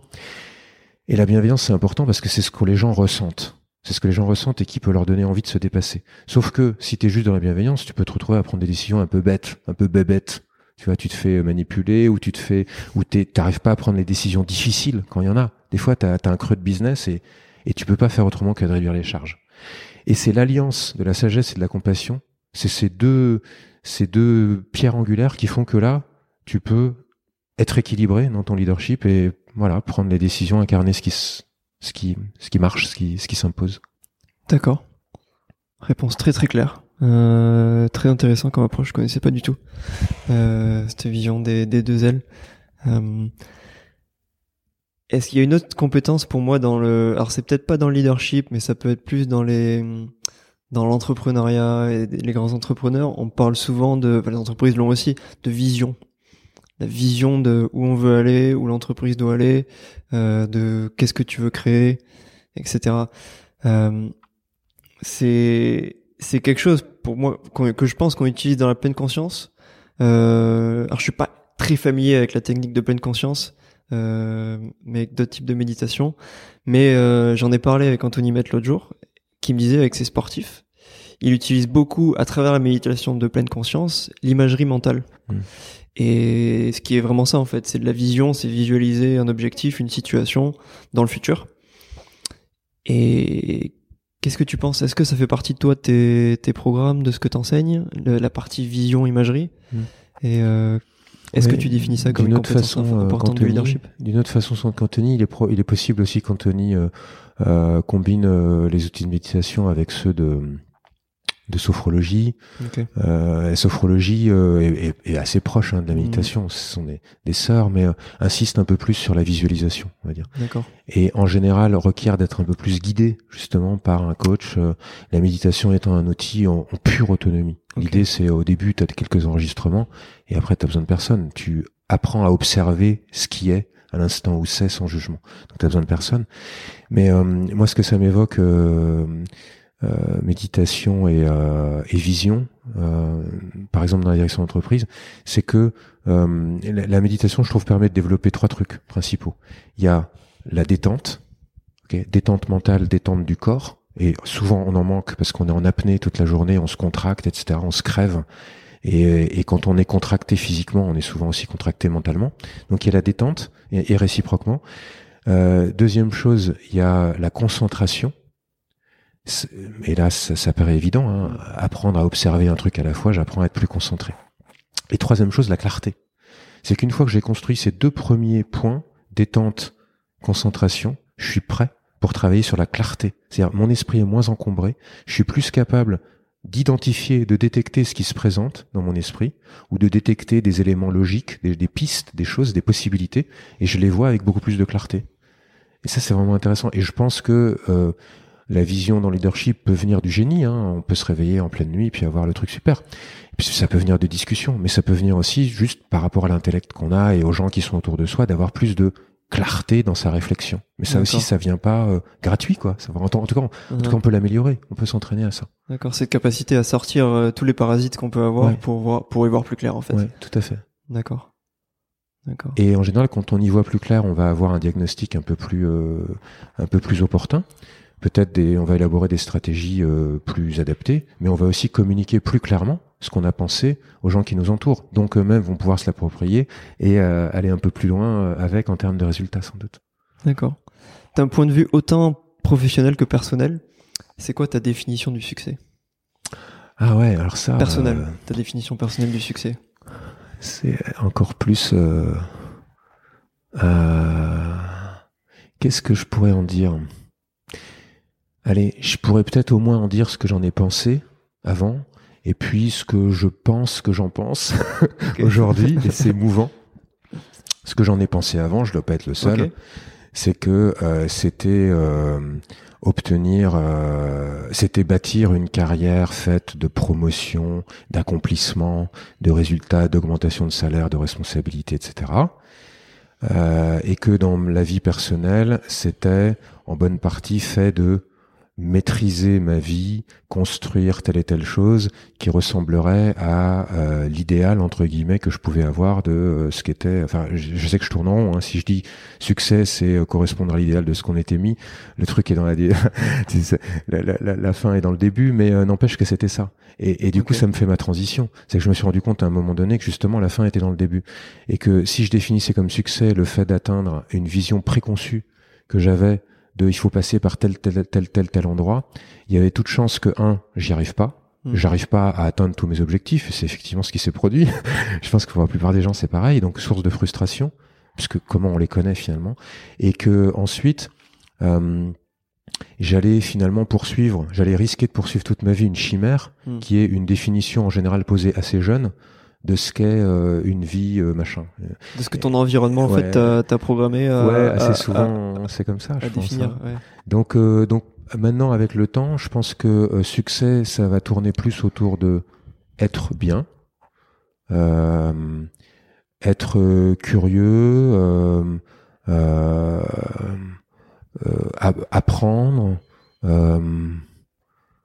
Euh, être nourri par les autres, être inspiré par les autres et être capable de le faire moi aussi pour les autres. Parce que je dis pas ça cuicui, je dis ça parce que je me rends compte mm. que être dans cette dans ce domaine d'attente, c'est beaucoup plus fiable et beaucoup plus nourrissant que d'être dans le domaine d'attente matérielle matériel, c'est bien, mais c'est c'est peu prévisible. Finalement, je veux tel objet, telle voiture, tel machin. Mm. Je l'aurai quand j'aurai suffisamment de thunes. Mais mm. est-ce que j'aurai suffisamment de thunes? Mm. Bon, et quand j'ai suffisamment de thunes, je me l'achète. Et quand je me l'achète, au bout de trois semaines, je suis un peu blasé et j'attends d'avoir plus de thunes pour m'acheter le modèle de la gamme du dessus. Donc ça, j'ai compris euh, que c'était euh, que c'était sans fin. et en même temps, je me suis rendu compte que ce que je négligeais beaucoup moi avant, c'est-à-dire euh, tous les avantages de la relation à soi et de la relation à autre, bah ça c'est beaucoup plus fiable. Parce qu'en fait, ça, ça, je m'en lasse pas et que euh, et que ça me nourrit à chaque fois. Tu vois, on n'est pas. c'est intéressant. Donc, euh, on peut parier là-dessus, je pense. Ok, merci pour ta réponse, François. Euh, une, une c'est une question un peu liée, mais à la fois oui, à la fois liée et non liée. C'est-à-dire que c'est qu'est-ce que la clé du succès pour toi dans les affaires? Ah, ouais. C'est un peu différent. Merde. Euh, j'ai renversé de l'eau. C'est pas grave. J'ai essayé avec une main, ça marche pas. Donc, qu'est-ce que la clé du succès? On a le droit de faire une pause ou pas? On peut faire une pause. ok. Donc, clé du succès dans les affaires? Non, tu veux reposer la question Non, je, je t'en prie, La clé du succès dans les affaires, c'est quoi pour toi? Voilà, après la pause, euh, éponger euh, l'eau qui était, renversée. Donc, euh, incident technique. Ouais. Qu'est-ce que ça serait pour moi la clé du succès dans les affaires? Tu vois, c'est pas euh, comme ça là. Euh... succès dans les affaires, pour moi, c'est euh, c'est euh, construire et développer un business pour être le plus large possible, qui qui marche, qui te nourrit, nourrit les gens qui bossent pour toi, te permet d'investir, de machin, de développer. Donc c'est quelque chose qui marche et qui marche de manière, on va dire, le plus pérenne possible. C'était des trucs qui marchent, mais au bout de trois mois, c'est, au bout de trois ans, c'est cramé. Du fait de, la façon, du fait de la façon dont tu conduis tes affaires. Donc, euh, succès dans les affaires, ça serait ça. Puis après, évidemment, avec toutes les variantes possibles. Mhm. Et la clé de ce succès-là, euh, je pense qu'elle passe en, je pense qu'elle, elle passe en grande partie par, euh, par le fait d'avoir un, un regard euh, sain et, euh, et pertinent, utile, éclairé sur euh, sur comment tu conduis, à mon avis, tes affaires. Mhm. Parce que le succès de tes affaires, il va être en partie lié aux circonstances, mais le plus le plus contrôlable pour toi, c'est pas les circonstances, c'est la façon dont toi tu vas euh, agir. Et donc euh, et donc ça va être ouais, ça va être de contrôler la la façon dont tu agit par rapport à ces paramètres. Je suis en train d'essayer de construire un truc qui me ramène à la méditation. non, non, mais en fait, je n'étais pas parti pour ça, mais je me rends compte que c'est le cas. Euh, clé du succès dans les affaires, ouais, je pense que, en fait, voilà. C'est un petit peu comme ce que tu me demandais peut-être tout à l'heure. En tout cas, moi, je le raccroche. C'est comme la réussite dans le leadership où c'est, euh, je vais, je vais choisir une direction, un business, un marché, une façon de faire, etc., une stratégie. Donc, il y a, il y a, il y a une élaboration et ensuite il y a une exécution. Et donc, euh, dans tous les cas, c'est euh, c'est vraiment euh, être être en pleine en, en, vrai leadership de soi. Tiens, ben voilà, la voilà ma réponse. Le clé du succès des affaires, c'est le leadership de soi. Ben voilà. Voilà. Parce que euh, évidemment le leadership des autres aussi, mais souvent on le met, on va trop vite vers le leadership des autres, sans se rendre compte que le leadership des autres, à mon sens, c'est la combinaison du leadership de soi et de la du lien aux autres, on va dire, de la compréhension des autres, de la capacité à être en lien, en contact avec les autres pour les influencer, tout ce que tu veux. Et donc, ok, contact avec les autres, euh, quotient émotion, intelligence émotionnelle, on va le dire vite. Mais leadership de soi, ah, tiens, c'est quoi donc? Et souvent, leadership de soi, on croit que c'est euh, connaître bien la matrice d'Eisenhower et avoir une bonne organisation de son temps et tout ça, c'est vrai. Mais effet culbuto, comme toujours, pour pouvoir avoir un bon leadership de soi, faut commencer par une bonne connaissance de soi. Ça, ça peut être du domaine de la l'autopsychologie, mais en plus une bonne euh, un, lien avec soi instant après instant pour voir tiens comment je suis en train de me comporter, à quoi je suis en train de penser, qu'est-ce que je suis en train de ressentir. Si je suis en train de ressentir ceci, je vais pas pouvoir faire cela. C'est pas la peine de, de prétendre que je vais pouvoir. Si je suis super énervé par un truc, c'est pas le meilleur moment pour que j'entre euh, dans la réunion avec euh, le, la personne à recadrer, que j'ai à recadrer. Ou alors il faut que je fasse avant ma minute de méditation pour faire descendre un peu le niveau d'eau. Voilà. C'est tout l'inverse d'être en, en, autopilote en fait. Ouais. C'est tout l'inverse. C'est être en conscience de, de ce qu'on fait dans le moment présent, de ses émotions, et de les comprendre pour pouvoir agir de la bonne façon, ou ne pas agir d'ailleurs, euh, dans les bonnes situations au bon moment. Ouais. Ouais, je suis d'accord avec toi, et autopilote, ça me ramène à cette histoire de l'espace de liberté, c'est le contraire de l'espace de liberté. Autopilote, c'est ce que j'appelais tout à l'heure le mode action-réaction. C'est euh, j'ai un petit logiciel interne qui est pas le même que toi, euh, et euh, qui s'est bâti euh, voilà à travers euh, mon histoire de vie et qui fait que à situation donnée, si je suis pas en présent à moi-même, je réagis automatiquement de telle et telle manière. Et ça vaut dans tout, avec moi-même, avec autrui. Donc l'autopilote, le pilote automatique, il est absolument utile dans plein de domaines de ma vie. Il faut bien que je fasse plein de trucs sans y réfléchir. Mm. Mais il y a des choses plus importantes où c'est embêtant de pas se rendre compte qu'on est un autopilote pour pouvoir le débrayer à la Victor Frankel et se dire tiens là je, suis en train d'aller vers là, mais j'ai la liberté de faire un autre choix. Ok. Alors François, moi je suis très conscient des, nombreux bienfaits de la méditation, d'un point de vue personnel et professionnel également.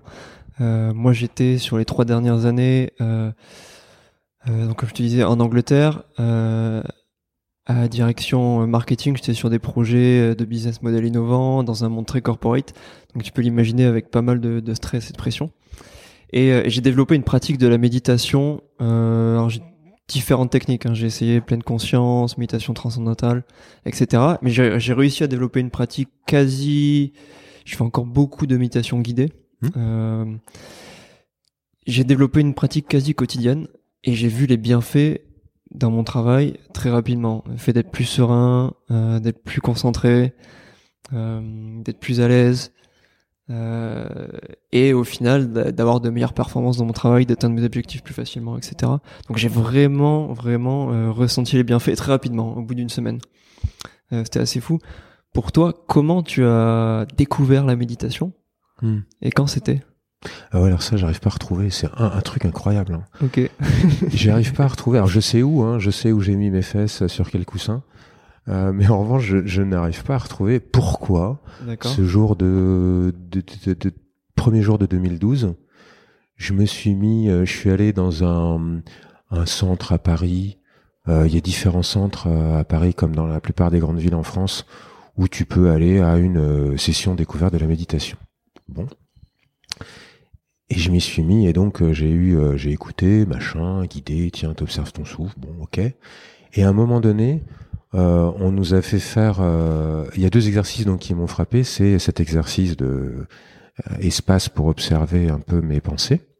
Et il y en a eu un deuxième, c'est euh, écouter mon voisin. Il nous avait dit tiens, vous vous mettez par deux là pendant cinq minutes, et vous allez essayer d'écouter différemment de ce que vous faites d'habitude. Écoutez en faisant taire votre parole, Hmm. bon, normal, mais aussi écouter en essayant de faire taire un peu vos pensées, pas facile, ou si ce n'est taire, au moins, juste essayer de vous rendre compte quand il y a des pensées qui interfèrent avec votre écoute d'autrui, et essayer aussi de faire sans les jugements et sans les raccourcis mentaux que vous faites, qu'on a parfois tendance à faire quand on écoute autrui. C'est-à-dire, j'écoute, mais je juge tout de suite, bien, pas bien, d'accord, pas d'accord. Et puis, l'autre dit quelques mots, et je, déjà, moi, élabore tout seul la suite de ce qu'il va dire dans ma tête, comme si je pouvais le prévoir. Et tout ça, ça coupe de l'écoute. Et donc voilà, moi, c'était ça qui m'avait, euh, qui m'avait intéressé au, au premier chef. Voilà. Mais le pourquoi j'y suis allé, ben, je sais pas, mais c'était bien. C'est une bonne chose. Et du coup, après, tu t'y es mis rapidement t'as développé une pratique régulière? Non, moi je me suis mis euh, assez irrégulièrement. Ok. Je me suis mis irrégulièrement euh, 2012 euh, de temps en temps, mais je trouvais que c'était pas facile parce que justement la tête elle allait vraiment vite et euh, c'est le cas de plein de monde, hein, mais donc euh, j'avais du mal à me poser. Ok. Et puis euh, puis j'avais pas forcément non plus pris, pris le temps de lire plein de trucs qui me convainquaient autant que ça du côté incontournable des bénéfices comme toi tu les as exprimés tout à l'heure. Mhm. Donc non, ça a été régulier, je m'y suis mis vraiment régulièrement à partir de la deuxième moitié de 2013. Et pour moi, ce qui a vraiment été un déclencheur, enfin pas un déclencheur, ce qui a été un fil rouge, une rampe, on va dire, euh, sur laquelle je me suis appuyé pour monter, c'était de m'inscrire à une formation qu'on appelle MBSR. Oui. Il y en a plein à Bordeaux, il y en a plein partout. Et euh, formation MBSR qui se déroule sur huit semaines en général, que tu fais sur ton temps personnel et qui te donne, euh, bah, comme nos formations à nous en entreprise, hein, qui te donne un, là, un, un- périmètre, euh, une durée, euh, des exercices et puis en gros tu t'impliques quoi. Puis quand tu t'impliques, ça y est, euh, l'habitude se prend. Et, et ta, ta pratique personnelle aujourd'hui, elle est comment? C'est matin, soir? Ouais, Combien de temps? Je suis du matin. Moi, je suis du matin? matin. donc, euh, sauf si vraiment j'ai une nuit ultra pourrie ou trop trop courte ou tout ça, je je prends au minimum 20 minutes euh, entre mon temps de réveil. Enfin, je veux dire, je je calcule mon temps de réveil pour avoir 20 minutes avant de devoir me lancer dans mon petit déjeuner, ma douche et compris. Euh, et euh, et euh, autant que pos- autant que possible, je prévois 40 minutes. Voilà. J'essaie de faire minimum 20 et si possible 40. Et c'est pas par hasard, c'est que le, moi le l'instructeur de méditation que je suis le plus souvent, pour essayer d'avoir un peu un point focal, on va dire, même si je me nourris de différentes sources, c'est quelqu'un qui aime bien faire euh, des méditations d'un format de 20 minutes. Voilà. Et puis il y a trois grandes catégories, je trouve moi, de méditation qui me sont utiles. Il y a des méditations euh, sur euh, euh, l'attention, hein, donc le, le contrôle attentionnel, la- la Mhm. concentration. On peut les appeler euh, mindfulness ou pleine conscience. Et puis, donc ça, j'en fais une, c'est mon incontournable chaque jour. Et puis, j'aime bien pouvoir ajouter 20 minutes de plus sur l'altruisme, Ok. ou euh, sur la compassion, ou sur euh, mon rapport à l'ego, à l'ego, ce que les Anglais appellent selflessness, qui est tellement difficile à traduire en français. Mm, mm, mm. Euh, parce que ça, je me rends compte que ça, tu vois, ça, ça, ça travaille pas directement la concentration, l'être à soi. Ça, c'est la mindfulness, la, la pleine conscience qu'il fait. Mais sur cette base d'être plus présent à toi, quand tu fais ces méditations-là, elles te permettent vraiment de travailler les qualités de cœur qui sont utiles à soi et utiles aux autres, je trouve. Ok. C'est rigolo, je fais une, j'ai une méditation en ce moment qui est une méditation guidée, qui est qui est faite par le fondateur de Mind Valley. Je sais pas si tu connais. C'est une société qui est basée, je crois, à Singapour, euh, mais qui opère beaucoup aux États-Unis euh, et qui font des formations euh, autour du développement personnel en général. Il a une méditation qui s'appelle la Six Phase Meditation, où ça commence par, dans une méditation en 20 minutes, on passe par une phase de compassion, ensuite d'altruisme, ensuite de gratitude, il me semble, avant de passer sur euh, la visualisation. Et euh, c'est ça, visualiser euh, ce qu'on veut, et puis après une journée type par exemple qu'on qu'on imagine. Et donc ça part de ça pour se concentrer, se focaliser, se calmer et être bien. Et ensuite on passe sur l'aspect vision. C'est assez intéressant comme approche. Ça s'appelle le Six Phase Meditation. Je crois que c'est Vishen Lakiani qui s'appelle. Et du coup ça se rapproche beaucoup à ce que ce que tu étais en train de dire. Raison de plus pour que je regarde ta bibliographie, euh, parce que ça m'intéresse. C'est intéressant, ce sorte un peu de, de best-of, là, ou de medley, ou euh, 6 en 1, parce que ça peut être tout à fait intéressant. J'aimerais bien découvrir. Ok. Il euh, y a... Euh, moi, moi, je suis convaincu de ton des bienfaits de la méditation. On le voit. Moi, moi j'ai beaucoup de références au, aux États-Unis, hein, on sait que la méditation là-bas, elle était très euh, en Californie, hein, euh, beaucoup. Euh, je sais pas, tu dois connaître Jack Cornfield qui a popularisé beaucoup la méditation. Euh, Aujourd'hui, il y a de nombreux entrepreneurs qui font des retraites silencieuses de 10 jours et plus. je pense au CEO de Twitter, qui s'appelle, j'ai peur, Jack Dorsey sur Twitter, euh, il y en a y en, a d'autres. Il y a Sam Harris aujourd'hui, qui est un philosophe neuroscientifique, qui est très médiatisé, qui a sorti son application de méditation qui s'appelle Waking, Waking Up, il me semble. Euh, du coup, il y a de nombreuses, enfin, les, bienfaits sont prouvés. Est-ce que c'est quoi tes références, toi, toi, t'en as cité quelques-unes? Est-ce qu'il y en a d'autres, que ce soit en France ou à l'étranger? Ah, bah, en tout cas, je peux en citer une complémentaire là qui euh, qui va en intéresser certains c'est Dan Harris, donc un Américain qui est un journaliste. Hein, Je crois que c'était sur euh, ABC ou enfin un des gros réseaux, euh, un des gros euh, réseaux de télévision américains qui, est, qui était présentateur ultra parmi les, les cinq ultra connus là. et Dan Harris, c'est un mec très punchy, très new-yorkais. on la on la lui raconte pas. Euh, c'est pas un mec euh, tout mou, euh, c'est un gars qui dit les choses telles qu'elles sont, carré, qui rentre dans l'art, qui est super direct et tout, en business. Tout. Et sauf que Dan Harris, il s'est rendu compte comme toi que l'invitation ça lui apportait vachement dans sa performance et qui est ultra importante pour lui et puis aussi dans, dans, dans son être à sa vie quoi. Donc mm. il, a, il trouve qu'il a une vie plus plus intéressante maintenant, qui lui convient plus. Et il a créé donc un, une, une, structure, une société. Il en a fait, il en a fait aujourd'hui, je crois que c'est son activité principale tellement ça marche bien, qu'il a appelé 10% happier, 10% plus, plus heureux, 10% happier. Il y a une appli, il y a tout, il y a il fait des, il fait des podcasts, il fait plein de trucs et ça marche vachement bien. Il écrit plein, il écrit des bouquins. Donc ça, c'est un gars intéressant parce que tu vois, ça peut parler à des auditeurs qui sont plutôt des personnes, des grosses personnalités, gens qui disent attends les méditants, euh, moi c'est pas pour moi, c'est pas ma culture, je les vois bien, ils sont ils sont tout, tout gentils, tout mous. Moi je suis pas comme ça. Danaris il est pas comme ça non plus. Donc ça peut être un, un, rôle modèle, un exemple intéressant. Et dans les grosses personnalités aussi qui ont une pratique euh, euh, quotidienne de la méditation, je pense à Ray Dalio.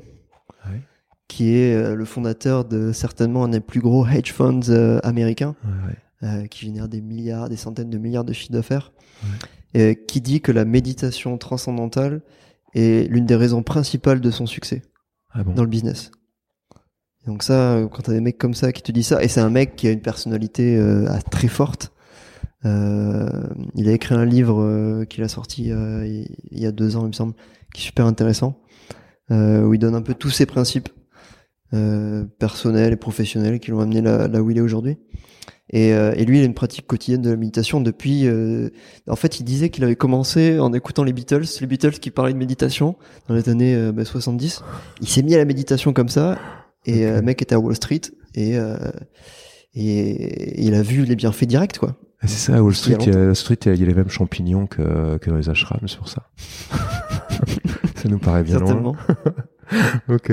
Ouais, c'est intéressant. En tout cas, c'est toujours intéressant de d'apporter cette euh, cette largeur au sujet pour que euh, on comprenne bien tous que c'est pas tant une idée de j'ai tel type de personnalité donc je suis prédisposé à la méditation tu vois genre je suis calme et bidule et gentil donc je suis mm. prédisposé à la méditation et puis je suis speed et, euh, et un peu dur et je suis et je du coup euh, la méditation c'est pas pour moi et en fait j'ai j'ai pas tu sais les Christophe André là au niveau psychologique psychiatrique il a il, il a pas identifié de profil de gens à qui ça pouvait pas convenir, à qui ça pouvait pas apporter. Mm. Il dit juste, voilà, si un tenté, vous êtes en profonde dépression, commencez pas par la méditation, commencez par être accompagné par un, médecin.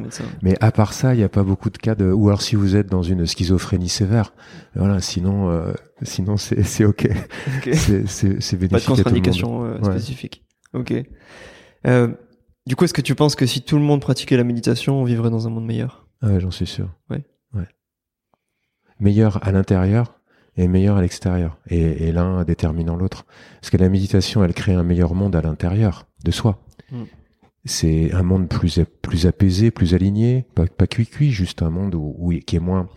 Hum, qui, est, moins euh, qu'on s'auto gâche moins on va dire par tout ce qui nous euh, tout ce qui nous parasite habituellement et ce monde intérieur crée contribue à créer un monde extérieur qui est plus euh, qui est qui est plus euh, respectueux, je veux dire en termes d'écosystème. Tu vois, écosystème, moi, toi, hmm. Moi, euh, les actions que je fais, moi, euh, même l'environnement si tu as envie, moi, mes partenaires business et tout. Et on le voit bien d'ailleurs dans, dans, dans, le business. il y a des, il y a de plus, enfin il y a de plus en plus, c'est pas majoritaire, mais il y a de plus en plus d'entreprises qui essaient de développer une, une concurrence plus saine, où on se rend compte que le concurrent est pas juste quelqu'un qu'il faut écrabouiller, hmm. que le concurrent contribue avec moi à la création du marché sur lequel je prospère. Et il y a une boîte en France euh, qui s'appelle A Raymond, qui est dans l'industrie à côté de Grenoble, que Dominique Steyler, un magnifique prof à l'école de management de Grenoble, euh, met souvent en avant, et qui est euh, qui a qui a vécu ça en 2009-2010. Son principal concurrent faisait faillite, allait allait allait vers la faillite, et le dirigeant d'Araymond, Antoine Raymond, s'est dit comme les perturbations de la force, tu sais, dans Star Wars, Mhm. je sens une perturbation de la force, ça disparaît là, ça va créer des problèmes ailleurs. Et lui, c'est pareil, il s'est dit, il va y avoir une perturbation de la force. Et donc, je crois que je vais, je vais faire ce que je peux pour aider ce concurrent à pas disparaître, parce que s'il disparaît, ça va, ça va nous perturber le marché. Ok. Et il a donné un coup de main au concurrent. Et le concurrent euh, a survécu. Évidemment, c'est noué une relation intéressante, mais ça a donné un exemple dans l'industrie. Et, euh, et, les deux ont prospéré. Et Antoine Raymond n'a cessé de prospérer depuis. C'est vraiment intéressant, tu vois, dans ce sens euh, euh, le, que, le, que ça contribue à, à, un meilleur paysage intérieur et extérieur. Mhm. Ça me fait penser au cartel euh, de drogue au Mexique qui, qui, qui, qui, qui collabore entre patrons, grands patrons de la drogue mhm. pour, pour créer ce marché et maintenir ces marchés. Bien que ce soit très différent. Mais, euh, mais on est dans une approche de collaboration et de compréhension de l'autre et de et de ses intérêts aussi, j'imagine. euh, du coup, qu'est-ce que la qu'est-ce que la méditation a changé chez toi et dans ton rapport au monde? Alors, euh, chez moi, ça a clairement ouvert euh, un pan d'intelligence émotionnelle qui était très sous-développé. Ok. Ça, c'est sûr. Donc, intelligence émotionnelle vaut pour l'intérieur et pour l'extérieur, c'est-à-dire intelligence, meilleure connaissance et capacité à gérer mes émotions, meilleure connaissance et capacité euh, à euh, faire avec les émotions des autres, on va dire. Euh, et puis ça c'est le QE. Je pense que sur le QI, c'est plutôt positif aussi, dans le sens où l'intellect est moins encombré mm.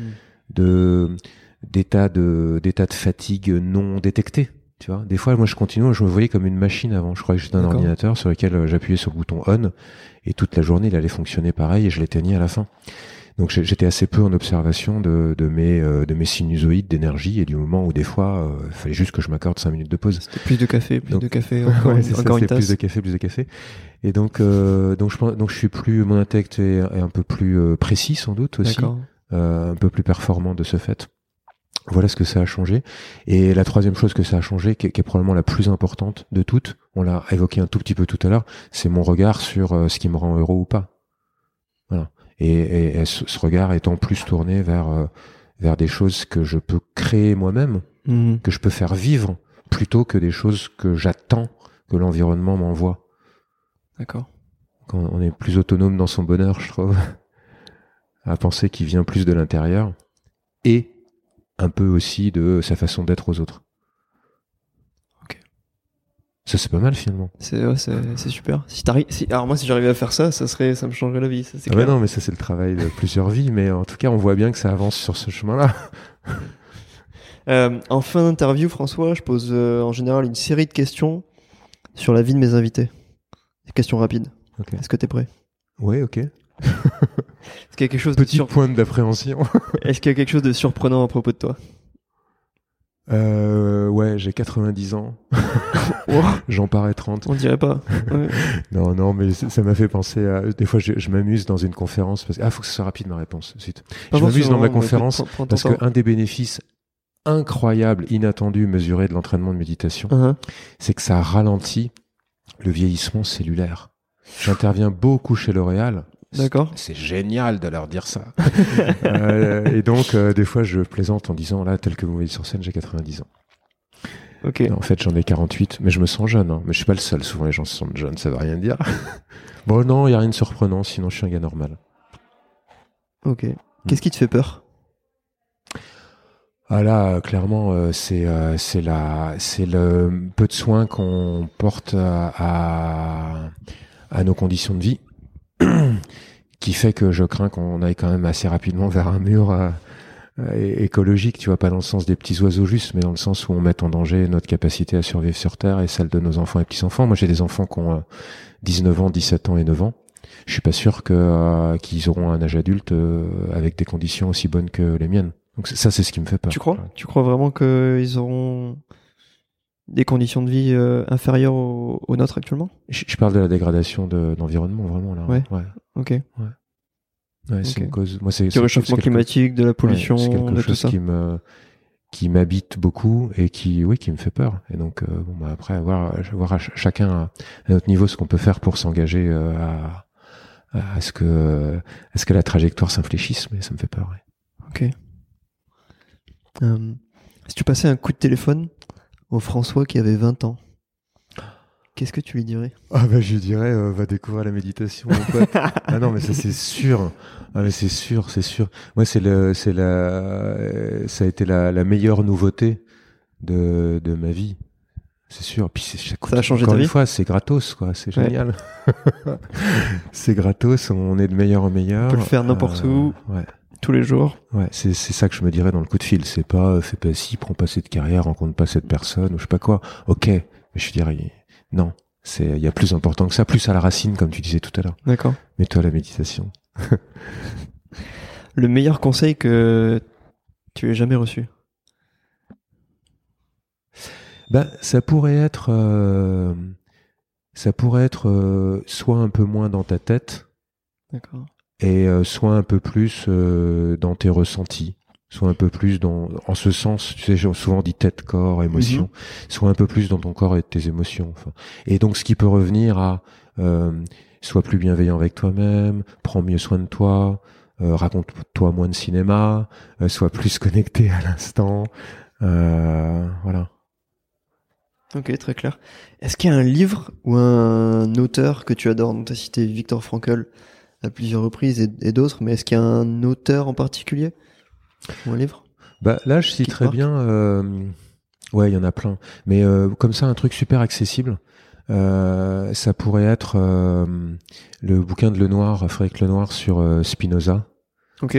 Le titre tout d'un coup m'échappe, mais en fait, Son il- dernier livre qui est sorti récemment? Euh, ouais, je suis pas sûr que c'est exactement le dernier, mais il est sorti il y a, il y a deux ans max. D'accord, ouais. Et, euh, et il est chouette ce bouquin parce que il est philosophe de formation, hein, Frédéric Lenoir, Mhm. mais il aime bien faire des ouvrages euh, accessibles. Et, et, et il présente un philosophe qui est pas assez connu par rapport au fait que lui, avant tous les autres, il avait, il s'était intéressé à ce qui rend heureux, pas juste à ce qui est, euh, à ce qui est juste, pas juste, euh, vrai, pas vrai, machin. C'est juste, mais au fond, observons qu'est-ce qui rend heureux ou pas. Et donc, euh, c'est un super outil. Donc, il est chouette celui-là. Intéressant, donc, mais je crois que l'ai vu un mot là l'autre jour euh, dans la série Philosophie, ouais. Ouais, ouais, Ok. très intéressant. Ok. Ok. Après, tiens, un Donc autre. Spinoza, mais par Frédéric Lenoir. Ouais, Parce que c'est accessible. Sinon, un, euh, un deuxième, si j'ai droit, c'est euh, d'une d'une auteure américaine. Là, on est directement en lien avec la méditation, mais je fais exprès de le citer parce qu'on n'a pas encore abordé le sujet. Si parmi les auditeurs ou auditrices, il y en a qui euh, aujourd'hui sont en difficulté dans leur vie par rapport à des choses qui les encombrent vraiment, tu vois, des choses où tu as l'impression d'emporter une tonne sur tes épaules. Ce que tu as vécu de difficile, t'arrives pas, t'arrives pas à tourner la page. Ce que tu vis aujourd'hui avec lequel tu es en désaccord, te concernant toi, des fois on s'aime pas, ou concernant d'autres personnes ou des situations. Il y a un, truc ultra important euh, autour de la méditation, on va dire, autour de la pleine conscience, qu'on appelle l'acceptation. La capacité à prendre note que ce qui est est, ou que ce qui a été a été. Et que on, si on n'y fait pas gaffe, on va boucler, boucler, boucler, obséder avec ça, au point où ça va prendre toute la place et ça empêche la possibilité d'être heureux alors que c'est passé ou que c'est qu'une partie, si c'est présent, que de ce que tu vis. Et l'acceptation, c'est ultra puissant. Et il y a une donc il y a une, euh, instructrice de méditation qui est géniale aux États-Unis qui s'appelle Tara Brach. Oui, oui, oui je connais, oui, qui est de même, plus ou moins de la même euh, du même genre que Jack Cornfield d'ailleurs. Euh, ils ont ils ont travaillé ensemble beaucoup. Ah ouais, ouais, ils travaillent beaucoup ensemble. Et, son, et, un des grands, un de ses grands sujets, en tout cas celui sur lequel elle est super, c'est mm. l'acceptation. Elle, elle, elle, elle, appelle ça l'acceptation radicale. Et elle dit apprendre à et c'est un peu du domaine du deuil aussi, mais je veux dire c'est génial. Et elle s'y prend super bien pour expliquer ça, et ça peut rendre un service fou à plein de gens ça. Ok, Tara Brack. D'ailleurs, la méditation guidée, je sais, sur l'application euh, Insight Timer, donc c'est en anglais par contre. Euh, mais c'est vrai qu'elle a publié de nombreux livres aussi. Euh, elle est quand même très médiatisée, ouais. Aux États-Unis, en tout cas. Aux États-Unis, moins en France. On a plein d'autres. Mais ces bouquins sont traduits, hein. L'acceptation radicale, et il est disponible en français à ma connaissance. Ok. On mettra, on mettra ça dans les, dans les notes du show. Ok. Euh, où est-ce qu'on peut, François, te contacter?